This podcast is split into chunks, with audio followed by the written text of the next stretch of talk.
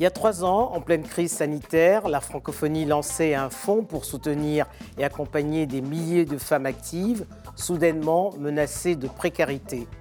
Ce dispositif de solidarité, baptisé La francophonie avec elle, a pour objectif de les aider à renforcer leur accès au développement économique. Auria Vandeveg, bonjour. Bonjour.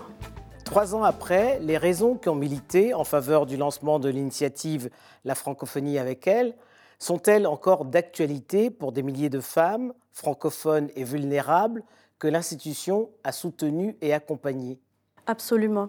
Euh, comme vous l'avez dit, euh, cette idée est née dans une situation euh, de crise mondiale, à un moment où la francophonie s'est retrouvée avec des budgets non utilisés suite au confinement. Et très, très rapidement, on s'est mobilisé en faveur donc, de ces femmes en situation de précarité, euh, on sait que quand on aide une femme, euh, ça bénéficie souvent à toute la communauté. Et c'est vraiment dans cet esprit-là qu'on a monté cette initiative qui, à la base, n'était faite euh, que pour durer le temps de, la crise, sanitaire. et surtout de, permettre à la francophonie de rester utile auprès des populations francophones. Alors, force est de constater qu'avec avec le temps, ça a tellement bien marché. on a constaté tellement de résultats positifs que la volonté a été de pérenniser cette initiative et on est aujourd'hui en 2023 à la, au tout début de la quatrième édition euh, du fonds. Pour la première édition, il y avait 59 projets sélectionnés dans 20 pays. Et comment s'est faite cette sélection? Sur quels critères? Alors, euh, on travaille avec euh, des ONG de la société civile et des associations qui sont implantées dans les pays que l'on cible, donc essentiellement les pays du Sud. L'objectif, c'est de pouvoir travailler avec des partenaires, main dans la main, euh, qui connaissent le terrain, qui connaissent les besoins, qui savent exactement comment toucher euh, des femmes qui parfois n'ont pas accès euh, au financement, aux, aides internationales. Donc le principe est simple, on, lance un appel à projet. et on, constate qu'en fait, on aurait vraiment besoin d'encore plus de moyens vu l'engouement et le nombre de, projets qui sont soumis chaque année. Euh, et, donc, un comité de, gestion sélectionne les projets qui sont les plus euh, pertinents et qui présentent le plus de, donc, qui, cochent le plus de cases et qui permettent de penser qu'il y aura plus de résultats. Mais quels sont les profils des bénéficiaires? Parce que je présume qu'il n'y a pas que les petites commerçantes qui ont besoin d'aide. Absolument. En fait, euh, l'idée de ce fonds, comme on l'a dit tout à l'heure, c'était vraiment de venir en aide à des femmes qui sont dans une situation de précarité causée par une crise, quelle qu'elle soit, que ce soit euh, sanitaire, comme euh, au début de la pandémie, mais ça peut être aussi les, résultats de crise climatique, politique. Il y en a de plus en plus. On a vu les, catastrophes naturelles récemment, les difficultés que ça cause sur des domaines comme l'agriculture, les femmes qui travaillent au marché. On a également des femmes réfugiées, les métiers de l'artisanat. Donc en fait, on touche énormément de, secteurs, y compris euh, des ONG qui œuvrent aux côtés de femmes handicapées, par exemple, ou euh, qui sortent de prison. Donc les, secteurs sont vraiment variés et adaptés à chaque contexte euh, des pays dans lesquels on est implanté. Alors quels sont les projets qui, au bout de cette troisième édition, on est à la veille de la quatrième, ont été les plus porteurs, avec le plus grand impact à la fois pour les femmes, les bénéficiaires, mais également pour les pays, parce que, y a, comme vous le rappeliez si bien, ces projets impactent la communauté. Mais il faut garder à l'esprit que la philosophie de ce fonds, c'est d'accompagner les femmes. En fait, il faut imaginer qu'on leur tient la main le moment qu'elles traversent la crise, mais dans l'idée de ne pas les laisser dans la dépendance à l'aide. L'idée, ce n'est pas euh, de, les, euh, de, les, aider de façon permanente. permanente, mais et surtout pas que cette aide qui est ponctuelle, finalement, ne, serve qu'à aider le temps où elle est mise en place. En fait, il faut amorcer la pompe. Voilà, l'idée, c'est vraiment de permettre à des femmes de traverser la tempête, mais de développer une activité qui permettra de favoriser une stabilité et de générer, et des, de générer des revenus. Et on a constaté qu'avec de très petits montants, euh, par exemple, le coût moyen actuel euh, de, nos, de, nos, projets, on a calculé qu'on est à peu près à 220 euros par personne. C'est dérisoire, c'est beaucoup. C'est dérisoire, mais dans beaucoup de pays, c'est beaucoup. Et on a des histoires de vie formidables. Et on sait qu'avec euh, des petits montants comme cela, on a réussi parfois à, à permettre à ces femmes de, de multiplier par quatre quatre leurs revenus et euh, de tenir euh, toute la famille euh, dans, un, dans une stabilité. Et on a des histoires formidables avec des, dames qui ont, avec l'achat d'un four par exemple, à pain, ont réussi à remettre la famille, les enfants à l'école et à, multiplier, et puis plus tard acheter une autre machine, etc. C'est la philosophie de ce fonds. Et comment mesure-t-on l'impact justement de, de cet accompagnement dans les pays Parce que je, présume que vous ne vous contentez pas de la satisfaction des, bénéficiaires seulement. Non, bien sûr. Euh, en fait, il faut comprendre que ce, fonds qui a été lancé en 2020, euh, c'est encore assez, assez récent. On constate aujourd'hui euh, les effets positifs qu'il y a eu et il faudra à terme, bien sûr, faire des études pour vraiment voir l'impact sur le long terme. mais l'idée aujourd'hui, c'est vraiment de pouvoir passer à l'échelle et de pérenniser parce qu'on a vu que déjà, avec des moyens très modestes, il y a beaucoup d'organisations internationales qui, qui, sont sur ce terrain-là.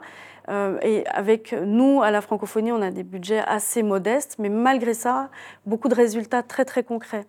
Donc l'idée à l'avenir, c'est vraiment de pouvoir aller mesurer tous ces résultats, de pérenniser et de passer à l'échelle avec beaucoup plus de financement. Trois ans plus tard, combien de projets ont été accompagnés et dans combien de pays et combien de femmes sont impactées par ce fonds? Alors, on a évalué plus ou moins que depuis 2020, 43 000 femmes ont bénéficié euh, directement euh, de, ce fonds. Euh, on, est, on, a travaillé, on a été implanté dans 29 pays jusqu'à présent, avec bien entendu des pays d'Afrique majoritairement, d'Asie du Sud-Est et le Liban et Haïti, qui sont des pays de notre espace qui ont des crises, qui traversent des crises profondes. on a évalué peut-être le nombre de projets, un peu plus de 300 projets, 200, entre 200 et 300 projets à ce jour soutenus. Et quels sont les, secteurs les plus porteurs ou les plus en euh, demande justement d'accompagnement? Alors, c'est beaucoup de projets qui accompagnent l'entrepreneuriat, euh, les, petites, on va dire, hein, petits entrepreneuriats de femmes, le développement d'activités commerciales, on va dire, économiques.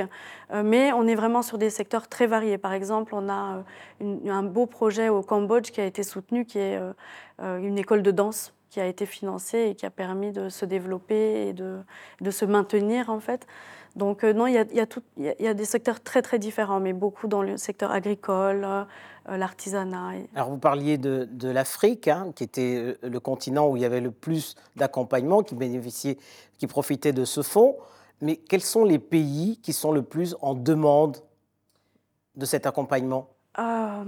C'est difficile à dire, mais on a, on a pour vous donner une idée, on a eu, je pense, à peu près 1500 candidatures pour euh, cette quatrième édition, euh, sachant qu'on a pu retenir euh, une cinquantaine de projets, 55 projets sur 26 pays.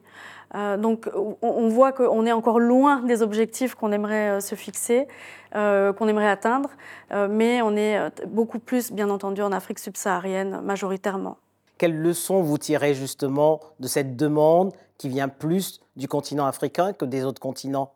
Euh, la leçon qu'on tire, c'est que la francophonie peut être pertinente, euh, qu'on a peut-être cette particularité d'avoir une organisation qui a une dimension humaine, qui a peut-être cette capacité à aller sur le terrain et à aller dénicher des femmes qui sont dans des, dans des situations peut-être qui traditionnellement, ne leur permettent pas forcément d'approcher euh, ou d'avoir accès à, des financements. à des financements. Et peut-être que c'est là la force de la francophonie, c'est cette euh, capacité à, être plus près des populations. plus près des populations. Et on sent une francophonie plus populaire. Exactement. Et on sent que l'engouement est là, la demande est là. Et on, ne peut que faire plus pour ces femmes qui, euh, qui finalement ne demandent que ça, qu'à être un petit peu encouragées. Et, et on voit les résultats que ça apporte. Et qu'est-ce qu'elles vous disent, ces bénéficiaires? Qu'est-ce qu'elles vous disent et, et comment perçoivent-elles la francophonie depuis justement la création de ce fonds? Alors, la secrétaire générale, quand elle se déplace, elle va à la rencontre de ces femmes, euh, elle va visiter des, structures ou des projets qui ont été bénéficiaires du fonds. Et les histoires qu'elle entend et le, retour qu'elle a, euh, c'est que euh, déjà, ces femmes sont extrêmement créatives, inventives. En fait, on, a une richesse incroyable euh, de femmes qui n'ont pas forcément un niveau d'éducation euh, euh, voilà, optimal, mais qui ont tellement d'ingéniosité et de courage que c'est ça la leçon qu'on en tire en fait. C'est que vraiment il y a, beaucoup à faire et que les femmes finalement pour la société c'est le centre. C'est une femme qui, qui peut mettre ses enfants à l'école, subvenir aux besoins de la famille. c'est beaucoup pour Elle porte le monde. Elle porte le monde, exactement. Le lancement d'un quatrième fonds est la preuve qu'il y a une attente, qu'il y a une demande euh, de la part des femmes. Et ça prouve donc que cette initiative est vitale. Mais comment la pérenniser et avec qui? C'est une très bonne question. Donc, euh, comme euh, on l'a dit tout à l'heure, le, lancement de ce fonds s'est fait sur les fonds propres de l'OIF.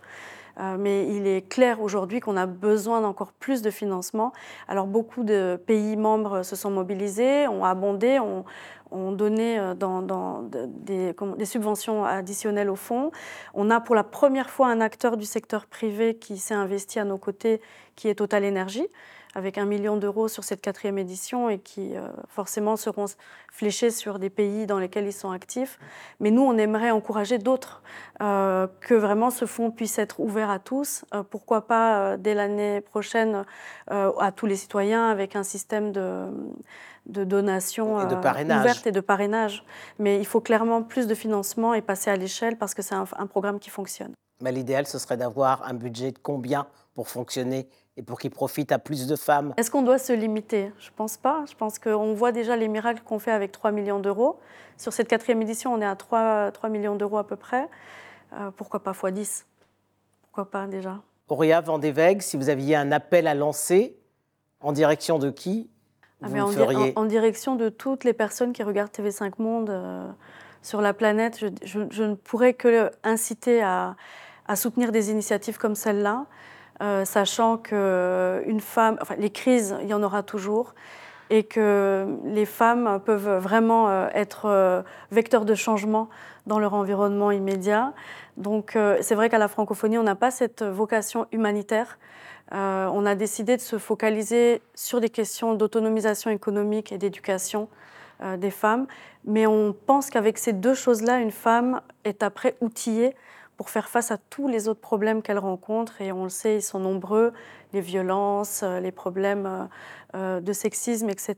Nous, on n'a pas cette expertise-là, mais on, pense qu'avec l'autonomisation économique, déjà, une femme peut faire beaucoup. Donc, je ne peux qu'encourager qui, qui le souhaiterait de nous accompagner et de nous soutenir sur cette initiative. Auréa Vandéveg, merci. Merci beaucoup.